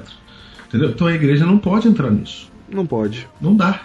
Não dá para entrar nessa igreja. Então a igreja ela olha de fora. E ela fica olhando ali e ela vai tentar resolver o problema da humanidade através da pregação do evangelho. É isso, Diego, É que a isso. gente foi chamado para fazer. Uhum. É isso. Então como é que funciona na prática? Eu e você somos pastores adventistas. Certo. A gente pode concorrer a um cargo público? De jeito nenhum. De jeito nenhum. Porque quando eu disse que eu seria pastor, eu disse que eu iria viver para pregar o evangelho Isso. a todas as pessoas. Uhum. Não importa partidos políticos, não importa da- o que, que ela crê, no que, que ela acredita eh, politicamente, eu vou pregar o evangelho para essa pessoa. Uhum. Agora, se eu, Júnior, quero ser candidato a prefeito de uma cidade, a igreja também não vai me impedir, que é o que a gente vai falar daqui a pouco. Mas eu tenho que deixar de ser pastor. Certo. Porque eu tenho que deixar meu vínculo com a igreja, porque a igreja não tem vínculo político. Exatamente, eu renuncio. E isso, é, isso funciona para pastores e funcionários da organização adventista. Ok. Exatamente para não pra deixar claro que a igreja com- permanece neutra no que tange aos partidos. É isso mesmo, eu não posso me candidatar. E pronto, acabou. Nem seus pastores, nem professores, nem ninguém que trabalhe na organização da igreja. A gente leva a ideia de estar apolítico, ok? Entendeu, gente? Então, vamos deixar claro aqui: apolítico quer dizer não toma partido. Mas tem política. Só Tem uma política visão, tem uma visão. A gente não está a favor das, das mazelas de qualquer humanas. coisa. é. Você não pode votar em qualquer um. Não é, Júnior? Isso. Exatamente. Agora vamos ver. o- Inclusive, você não pode votar em qualquer um. Hum, é agora, hein? Entendeu? Interrompemos nossa programação para transmitir o horário eleitoral gratuito obrigatório de propaganda eleitoral sob responsabilidade dos partidos políticos. Trocando tudo aqui, falando individualmente. Indivíduos agora. Indivíduos. A igreja é apolítica, então o membro da igreja adventista, ele também deve ser apolítico e não se candidatar? Não. Não no quê? Hum, Não para a minha pergunta ou não se candidatar? é, não para sua pergunta. Ok. Quer dizer que o membro da igreja adventista, ele pode participar, pode se candidatar, é isso? Sim, como a igreja é a política, ou seja, ela não apoia nem desapoia, em outras palavras, o membro está livre para apoiar ou desapoiar. Então quem não está livre é aquele que está ligado à instituição como, como ministro dela, né? Isso. Agora, quem é membro da igreja adventista pode se candidatar, como pode não se candidatar.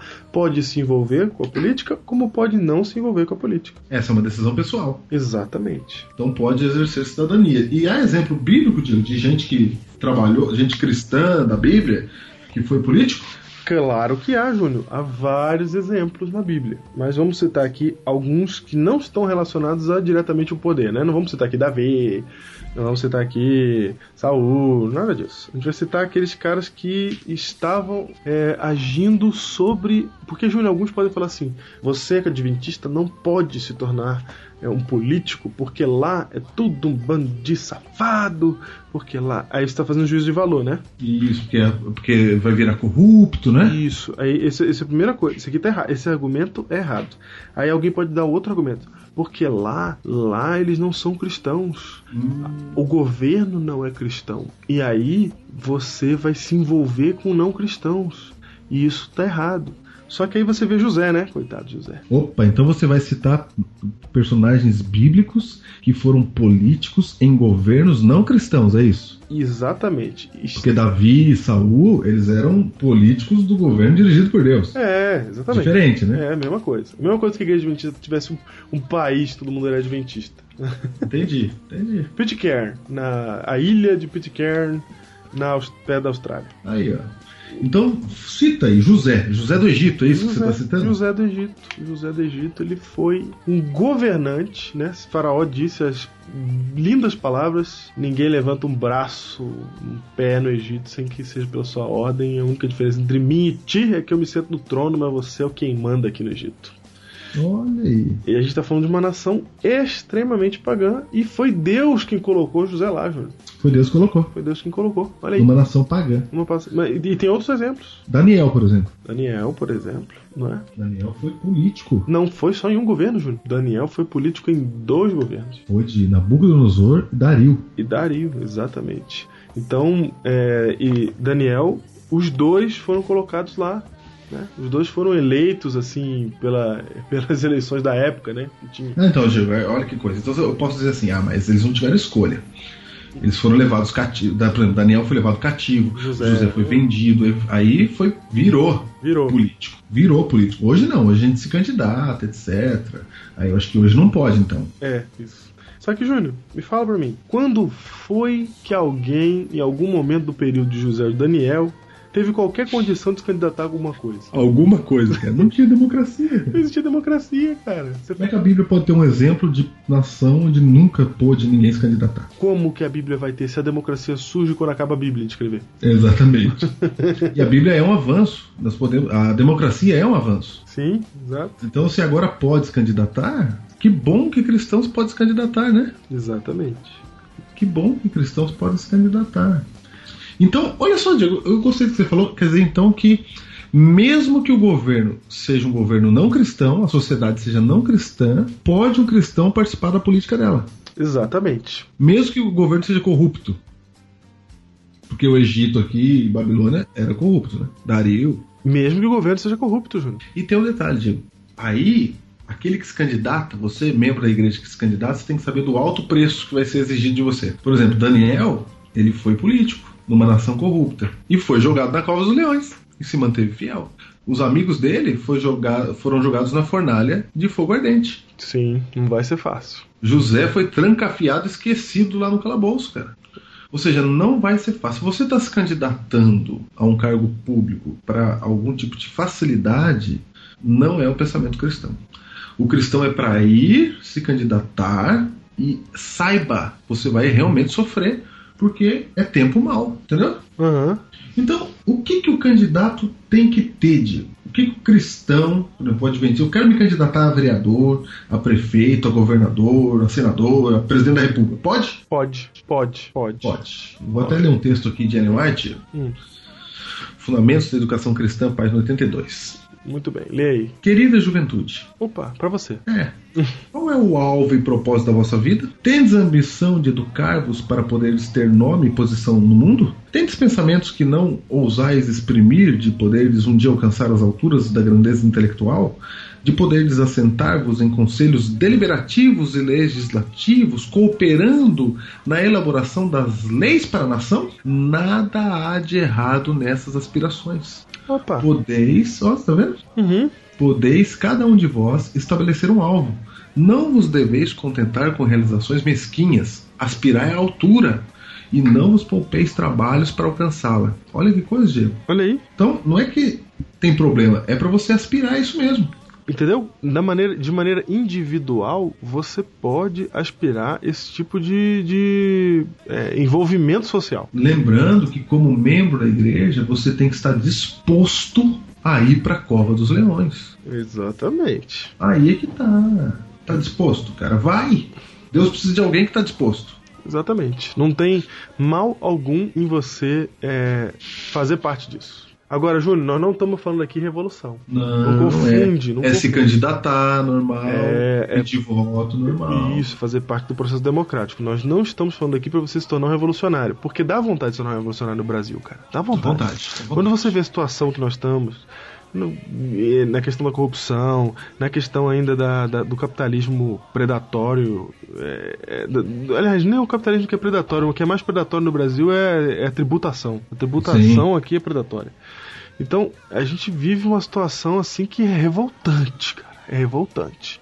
E você quer mudar alguma coisa, você vai mudar pelas vias normais ou faça silêncio, porque não tem revolução. Nós não somos da revolução. A revolução ela gasta tempo, ela gasta esforço, ela gasta energia e ela confunde, porque o cara que tá para pregar o evangelho aqui, você tem que saber que você tá aqui para preparar esse mundo para Jesus voltar e aí ele vai consertar tudo. Agora se você Ah, olha aí. começar a gastar tudo que você tem numa tentativa de revolução para um negócio que já tá avisado que não vai dar certo, que não vai ser resolvido, você está perdendo Desse jeito? seu tempo, gastando sua energia pro que você realmente deveria estar fazendo. Então, revolução não dá. Agora, se você quer se eleger num cargo é, político, num cargo administrativo é, é, público, você pode, pode. Não tem nenhum problema em ter esse tipo de aspiração. Quero E se você, Diego, se você tiver o pensamento certo, você se torna ministro de Deus le- É isso, é isso. nessa área. Exatamente. Isso não, nós não. Aí que tá a importância desse, desse programa. Você vai entender o que a gente está querendo dizer aqui se você conseguir fazer a diferenciação entre revolução e entre é, disposição para cargos públicos. É Isso. diferente.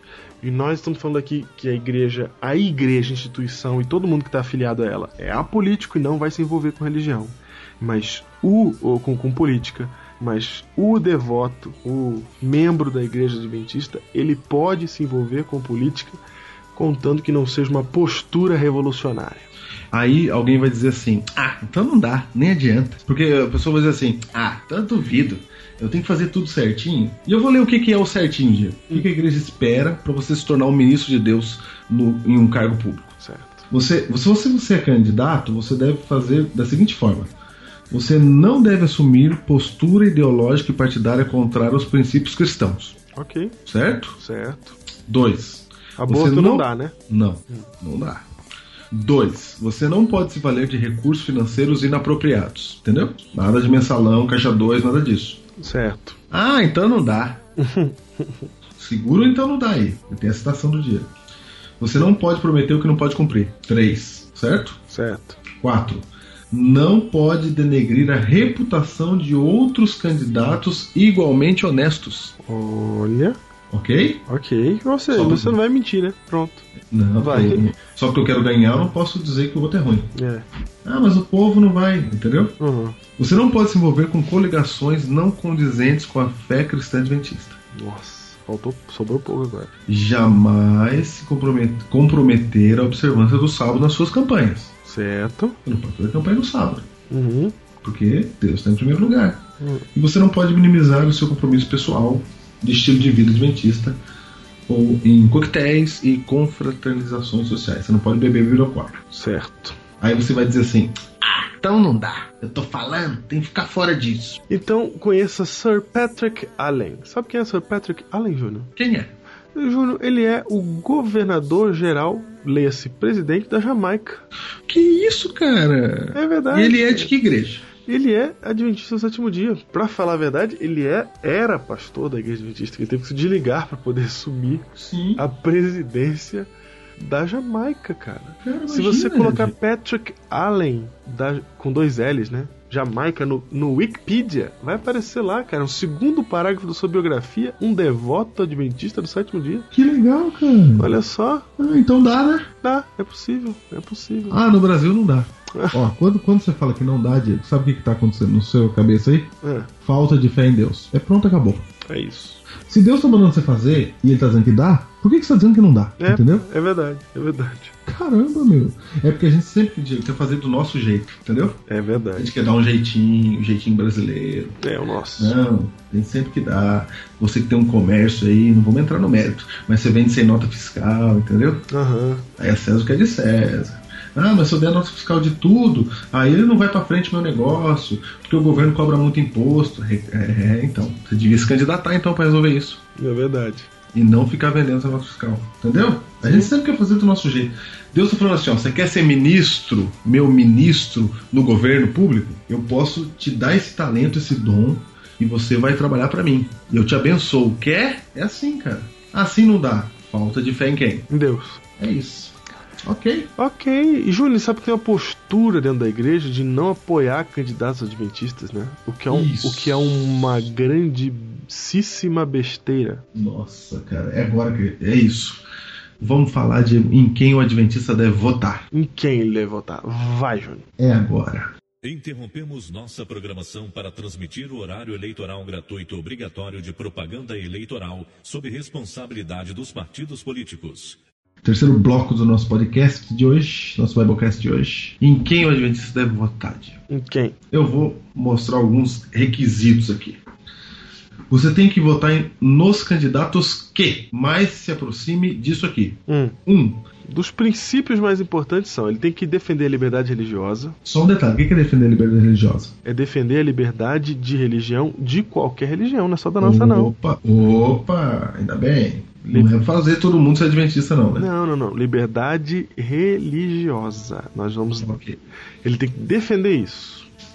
É, número dois, ele tem que defender a separação entre igreja e Estado. Nós não queremos que haja união de igreja e Estado. Já vimos que isso deu um problemão na Idade Média e nós não queremos voltar a isso. E é o que falamos no início, por isso a nossa posição apolítica. Isso.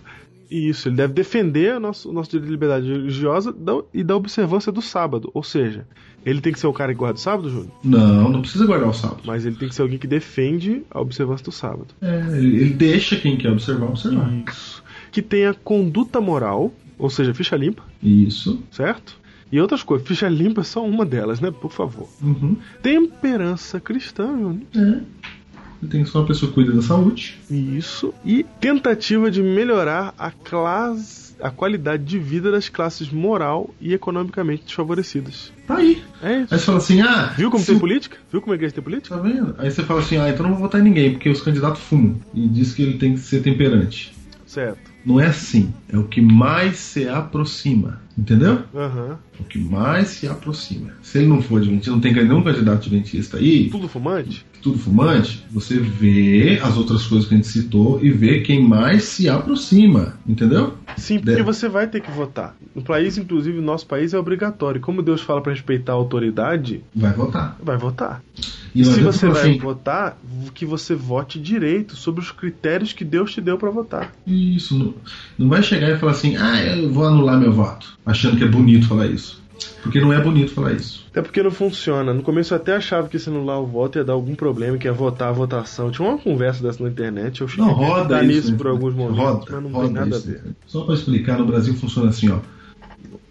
Vence em primeiro turno quem tiver 50% mais um dos votos válidos. Ou seja, não adianta nada anular seu voto, você tá jogando Brancos e fora. nulos são votos inválidos. Se só 10 pessoas votarem, um candidato é eleito em primeiro turno com 6 votos. O restante que ele, ele, ele anulou ou ele deixou em branco, ele está dizendo assim: ó, eu não participo da escolha.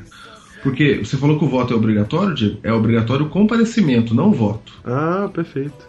É obriga- obrigatório você comparecer lá no dia da eleição. Mas não é obrigatório você votar em alguém. Por isso tem a opção branco. Se você deixar em branco, você está dizendo que outro escolha por mim. É isso. Que lembra a famosa frase que agora tem sido urdida na nossa geração, graças a. de Arnold Toynbee, que falou em. ele na- viveu entre 1889 e 1975. Ele falou: o maior castigo para quem não gosta de política é ser governado pelos que gostam. É, Então, isso mesmo. quando você não se importa com a política e vota nulo, vota branco e você não tá nem aí, Você está simplesmente sendo governado por aqueles que estão se preocupando com a política. Então que você, por favor, comece a prestar atenção e analisar bem em quem você vai votar. É isso mesmo. Porque isso vai se você vota determinar nulo, se nós vamos viver menos pior no Brasil ou não. é porque se você vota nulo, você está passando a, a escolha para outra pessoa. É isso. Você falou, não pode outro escolher por mim, então tudo bem. E você tá falando assim, eu que sou cristão, tô deixando, tô ficando de fora pra outra pessoa votar, que pode não ser cristã, pra É. votar no meu lugar e levar esse voto adiante. Pode ser uma pessoa que não seja boa para o país, segundo a sua própria visão, inclusive. Então você vai se prejudicar e vai me prejudicar também. Então, que você faça um bom uso do seu voto daqui a uma semana. Ok, olha um texto de Ellen White aqui que é mal interpretado, Diego. Olha só, não podemos com segurança votar em partidos políticos, pois não sabemos em quem votamos. Você deve votar na pessoa, né? Uhum. Não podemos com segurança tomar parte em nenhum plano político. Dá pra votar no Agora, político no Brasil, Júnior? Sem, na- no partido sem votar na pessoa? Dá, dá. Só digitar o número. Então, em vez de digitar o número da pessoa, que é no caso. O número do partido. No, no, no caso é 7777, que é o meu, meu, meu número, Uhum. você digita só o 77, que os dois primeiros números são o número do partido, né? É, E exatamente. aí Os dois você- primeiros números são o número do partido. E aí você vota no partido. Isso aí ela fala, não faz isso, porque você tá votando no partido que você não sabe que. que- Não dá pra Quem você- vai eleger? É. É, por exemplo, se Você você. vota em pessoas, não no partido. Por exemplo, o vereador agora que você vai votar, primeiro voto na urna, no caso são cinco números. Os dois primeiros é do partido. Se você digita os dois primeiros números, já aparece na tela lá, na urna eletrônica, o nome do partido. Se você der confirma, o voto vai pro partido. Aí vai para aquele coeficiente eleitoral lá. É isso. Então, vote em pessoas. Ó, não podemos trabalhar para agradar a homens que irão empregar sua influência para reprimir a liberdade religiosa e pôr em execução medidas opressivas para levar ou compelir seus semelhantes ao, a transgredir as leis de Deus. É, três pontinhos. O povo de Deus não deve votar para colocar tais homens em cargos oficiais, pois assim fazendo são participantes do pecado que eles cometem enquanto investidos desse cargo. Fundamentos da Educação Cristã, página 475. Diego, algumas pessoas falam assim: ó, não posso votar em Adventista porque se ele pecar lá, ou não posso votar em qualquer um, porque se ele pecar lá, a culpa é minha. Mas o texto não diz isso. O texto diz assim: o povo de Deus não deve votar para colocar tais homens. Quem são os tais homens? Os que são contra a liberdade religiosa e etc. Se você sabe que o camarada é contra o princípio da lei de Deus, e mesmo assim você vota nele, se ele tomar uma atitude contrária ao, ao povo de Deus, aí você é culpado. Agora, se você perguntou, pesquisou, procurou e não viu nada disso, e depois ele se tornou, aí não é culpa sua. Simples assim, Diego. É Não precisa, isso. nem, não precisa nem falar que você não deve votar em alguém que quer comprar seu voto, né? Não possi- Espero que não. Ô, Diego, Hum. pode votar em candidato que oferece barraca pros gravador? Depende, Diego. Depende do quê? Na hora que o candidato oferecer a barraca para o desbravador, você tem que falar da nossa posição política para ele e dizer assim: ó, nós não garantimos voto pela sua doação. Ah, ok. Você tem que avisar ele, senão você está mentindo pro camarada. Entendi, entendi, entendi a ideia. E se ele falar assim: ah, é, mesmo assim eu quero doar, aí é uma doação para a igreja, Entendi. é uma oferta para a igreja. Aham.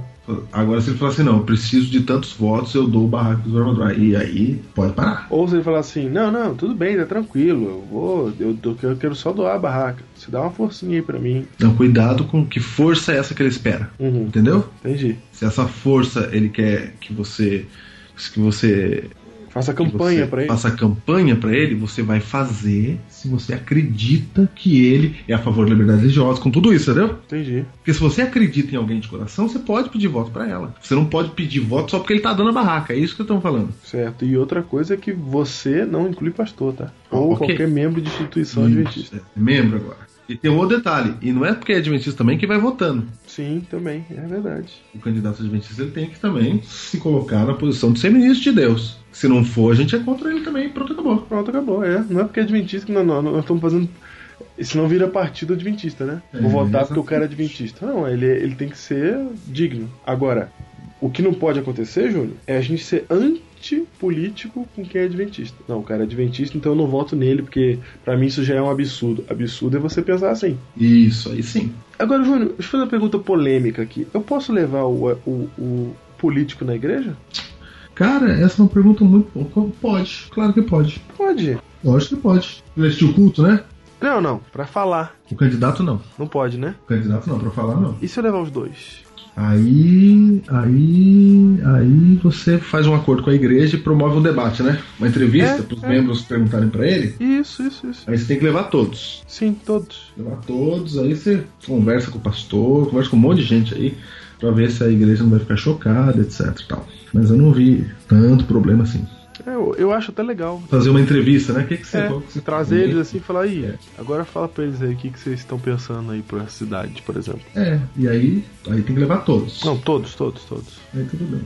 É. Aí fora de horário de culto ali, ou num lugar, num outro lugar, entendeu? Aham. Você leva os membros num outro, num outro local e conversa com os candidatos. Acho que aí não tem problema. É. Pra, pra você descobrir se ele- o que, que ele pensa da liberdade religiosa, Você né? escolher direito, né, cara? Você escolher direito. É Quanto isso mais mesmo. próximo você tem, proximidade você tem com um cara, mais chance você tem de fazer uma melhor escolha. É isso mesmo. O que eu tenho que tomar cuidado é que a gente não pode usar a igreja pra campanha. Nunca. Nunca, nunca. Nem pra falar vota nesse ou desvota nesse. De jeito nenhum, a gente não pode usar a igreja pra isso, porque a igreja é a política. Isso. Interrompemos nossa programação para transmitir o horário eleitoral gratuito obrigatório de propaganda eleitoral sob responsabilidade dos partidos políticos. Diego, é o seguinte: importante quando você for votar é você se lembrar que dependendo de quem você escolher, ou você fala assim, eu não quero votar, eu nem vou lá, nem transfiro meu título, sabe essas coisas? Uhum. O importante é você lembrar que, dependendo de quem você escolher, o líder ele exerce influência sobre onde ele lidera. Se ele for uma pessoa má, mais pessoas vão morrer no hospital por falta de atendimento. Uhum. Mais drogas serão distribuídas na porta das escolas. Entendeu? Entendi. Esse não é um assunto que a gente deveria passar ele assim, de largo. Isso. E se você tá torcendo o nariz que a gente tá falando desse assunto aqui no Biblecast, é porque esse assunto ele é importante mesmo pra todo mundo. Tem que ser falado. Tem que ser falado. Aí, E se você não tá concordando com a gente, é isso. A gente quer no mínimo que você pense. são, são dois grandes tabus que, que foram colocados aí de maneira é, cultural no brasileiro. Ele não pode discutir política nem religião. São dois prejuízos que o cara não discute religião, então ele, ele não pode é, fazer, ele não pode argumentar, ele não pode pensar e refletir sobre a sua, a sua religi- religiosidade, e ele também não pode fazer isso sobre política, porque essas duas coisas não se discutem. Futebol é a única coisa que não se discute mesmo, Do ditado, né? do ditado. É. Mas é isso. Política deve ser discutida, pensada e usada para o bem das pessoas. Faça isso para que você se torne também um ministro de Deus também nessa área. We're gonna see your kingdom. We're gonna see. We're gonna see your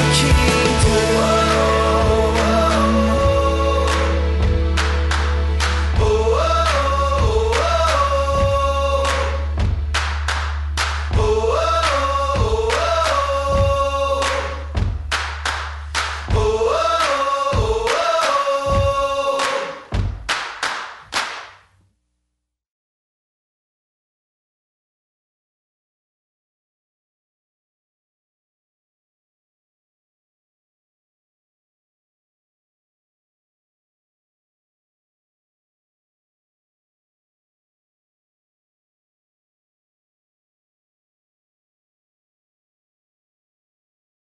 Olá, Diego Rendier, recrutador do Biblecast. Luciano Matos. Uhum. Para de esfregar a mão, pelo amor de Deus. Gente, hoje o Diego tá tão duro comigo. Ai, cara, olha só. Eu, eu, eu caio gravando, vamos lá. É assim que tá, cara. Só me xinga, gente. Vai logo, meu. Vamos lá. Se você pensa que tudo está acabado, prepare-se. Olhe mais uma vez, vote Pastor Júnior para você ficar contente. Eu, eu- eu perdi a rima, cara. Entendeu a rima, cara? Perdi na hora H, cara. Tava querendo ver onde você tava indo. Vai. Muito bem. Você não consegue gravar programa de 30 minutos, não? Não.